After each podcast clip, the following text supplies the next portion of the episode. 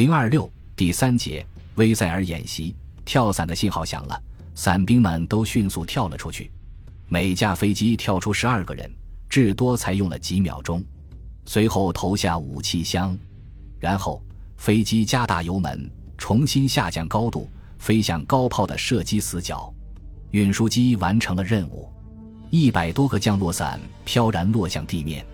布兰迪斯中尉还没有把伞兵部队集合起来。就遭到了敌机枪火力的猛烈射击。正在这时，有两架兄弟部队的驱逐机越过机场，参加了战斗。这两架驱逐机是第七十六驱逐航空团第三中队的密幺幺零式飞机。由于迷航了，他们是边飞边找的来到斯塔万格的。其他飞机都已返航。挪威军队的主要支撑点是机场边上的两个坚固的碉堡。伞兵们将手榴弹投进碉堡的枪眼，只半个小时就占领了机场。接着，必须拆除设置在跑道上的铁丝网，这样，斯塔万格的索拉机场就可供空运部队使用了。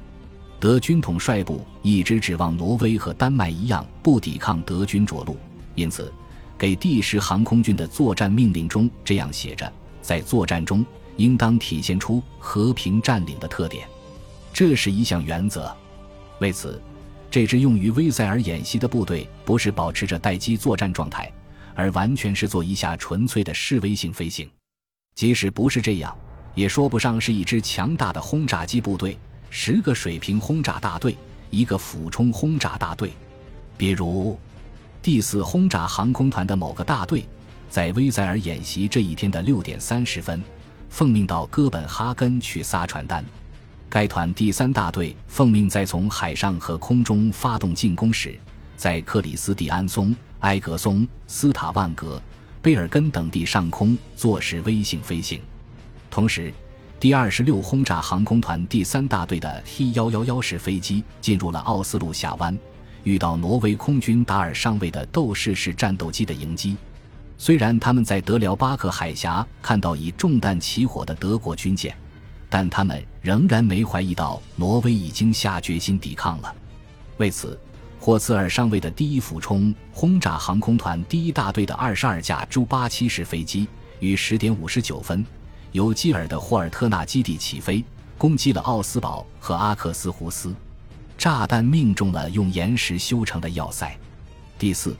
第二十六轰炸航空团的其余飞机也和第一零零大队一样，袭击了奥斯陆的切勒机场、奥斯陆峡湾各个岛屿上的炮台、霍尔门克连、奥斯陆北部丘陵地的高炮阵地。罗军经不住这样强大的军事压力，到四月九日傍晚，挪威的大部分阵地都已掌握在德国空降兵的手中。上午，空军又增加了一个攻击目标。原来在十点三十分，侦察机在贝尔根海面发现了很多英国战列舰和巡洋舰，那是福布斯舰队司令率领的英国本土舰队。第十航空军就是为应付这种紧急情况而准备的一支海上战斗部队。在接近中午时分，第十航空军派出了第二十六狮子轰炸航空团的四十一架飞机和第二十雄鹰轰炸航空团的四十七架朱八八式飞机。他们在三个多小时内接连不断地轰炸了英国舰队，一颗五百公斤的炸弹命中了罗德尼号战列舰，但是没有穿透装甲。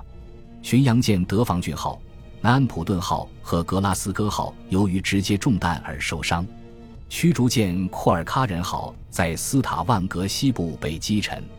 英国舰队和运输船队连续一个多星期一直遭到德国空军弹雨的洗礼。在英军向挪威中部登陆时，战斗更为激烈。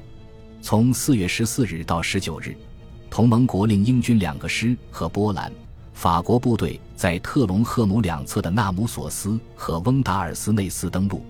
德方又一次动用了伞兵。四月十四日傍晚，第一空降团第一连连长赫伯特施密特少尉在古德布兰兹达尔的当博斯降落。企图阻止从奥斯陆撤退的挪威部队和在翁达尔斯内斯登陆的英军会合，但因天气不好，不能从空中补充给养。经过十天的奋战，最后全部被俘。但是，空军攻击了英国远征军以及他们的补给港口，并多次攻击了舰队。尽管英国空军有时以最大航程从北苏格兰的基地飞来，有时从航空母舰起飞，但始终未能夺取德国在挪威的制空权。两周之后，同盟国登陆部队被迫从纳姆索斯和翁达尔斯内斯撤退。取得这样巨大的战果，空军是决定性的因素。然而，在把丹麦和挪威隔开的卡特加特和斯卡格拉克两个海峡，德国的损失是惨重的。从四月八日开始，英国的十二艘潜艇偷偷地潜伏在这里。向挪威南部挺进的德国船只时，既无法躲开这些看不见的海底放人，又不得不通过这个危险的海域。早在四月八日，英方就一举击沉了两艘德国运输船。九月，卡尔斯鲁厄号巡洋舰由于受到英国懒汉号潜艇的鱼雷攻击而被放弃了。四月十一日，英国潜艇枪鱼号用鱼雷炸掉了从奥斯陆返航的重型巡洋舰绿佐号的船舵和推进器。此外，还击沉和重创了许多运输船。一到四月末，英国大型潜艇开始敷设水雷，这样。警戒和捕捉潜艇就成了为打通挪威后勤补给线作战中最重要的一环。为完成这个任务，莱辛少校的第七零六海上警备大队进驻奥尔堡。几周来，他们派出海因科尔黑幺幺五式和阿拉多耶尔幺九六式水上飞机执行侦察，为部队护航，一个海域一个海域的搜索潜艇这些单调而棘手的任务。但是，到了一九四零年五月五日。事态突然发生变化，那是一个星期日，有两架阿拉多式飞机在天亮以前执行远程侦察任务。机长想特梅伦斯少尉和卡尔施密特少尉想在天亮之前结束自己所负责区域的侦察任务，因为敌潜艇是在夜间浮出水面，趁着黎明前的曙光最有可能捕捉住他们。两点三十分左右。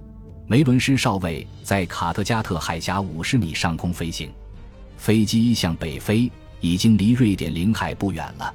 这时，梅伦施注意搜索着四周，突然，右前方隐约出现了一个东西在活动。阿拉多很快飞到那里，下降高度。不错，那是潜艇的指挥塔。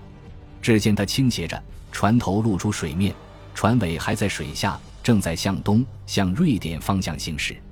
梅伦斯用二十毫米机关炮向他打了一个连射，紧接着用手灯一闪一闪地发出 K 的信号，这是立刻停船的国际信号。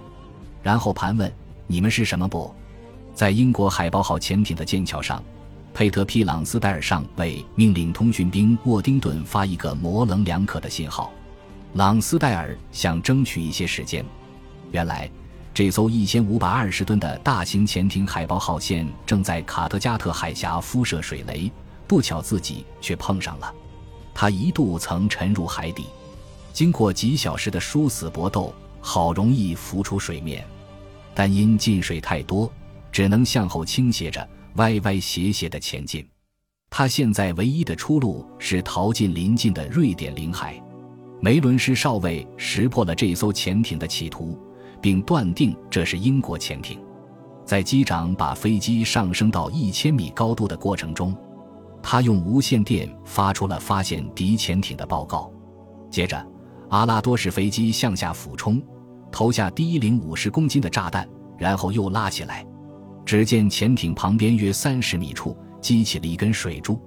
梅伦士再次发起攻击，第二颗炸弹又偏离了目标，于是。他用机枪扫射指挥塔和吃水线，在潜艇上，朗斯戴尔亲自跳进指挥塔后面的双管路易斯式机枪射击位置，开始应战。又一颗炸弹落在潜艇旁边，施密特少尉的阿拉多式飞机也飞来助战。第四颗，也就是最后一颗炸弹，终于命中了。海豹号剧烈地摇摆起来，发出 SOS 的呼救信号。一瞬间便决定了海豹号的命运，轮机舱里的水位不断升高，最后一台轮机也停止了转动，潜艇在海上不动了。事后，朗斯戴尔上尉说明了当时决定投降的理由。他说：“我手里掌握的可是六十个人的生命啊！在海豹号已经变成一只死船，情况异常绝望的情况下，于是他让部下拿来白色桌布挥舞起来。施密特少尉简直不相信自己的眼睛，两架阿拉多式飞机竟能生还一艘堂堂的潜艇，这真是闻所未闻的奇迹。但是。”假如对方突然发动起来潜逃掉，岂不是谁也不会相信了吗？有了，面前不是有证人吗？可能的话，可以把舰长带走。于是，阿拉多式飞机落到水面上，施密特大声喝问：“谁是舰长？”跳水游过来。朗斯戴尔脱下鞋，从剑桥上跳下去，用自由式游了过来。施密特站在飞机的浮筒上，一把拽过英国军官。按在侦察员的座椅上，自己也跟着坐了进去。朗斯戴尔提出抗议，他大声说：“这是在瑞典的领海。”但是德国军官还是用力地晃着脑袋。阿拉多式飞机离开水面，一直向着奥尔堡飞去。从侦察飞行到生擒敌潜艇艇长，这真是少有的事。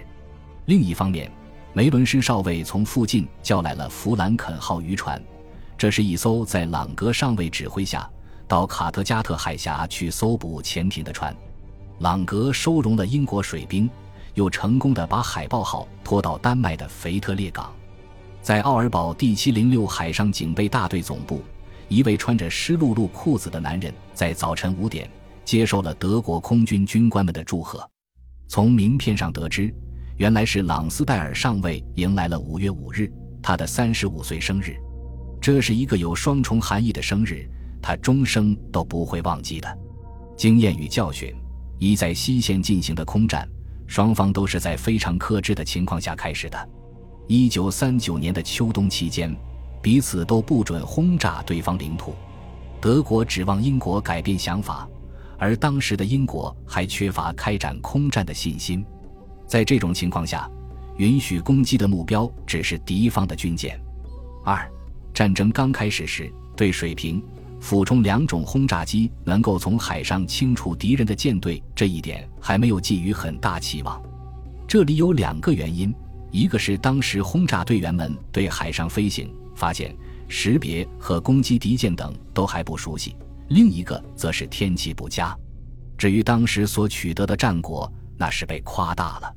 三、第一次大规模空战，一九三九年十二月十八日。在德意志湾上空，表明了没有护航的轰炸机是敌不过战斗机的。这一点对于双方来说都是如此。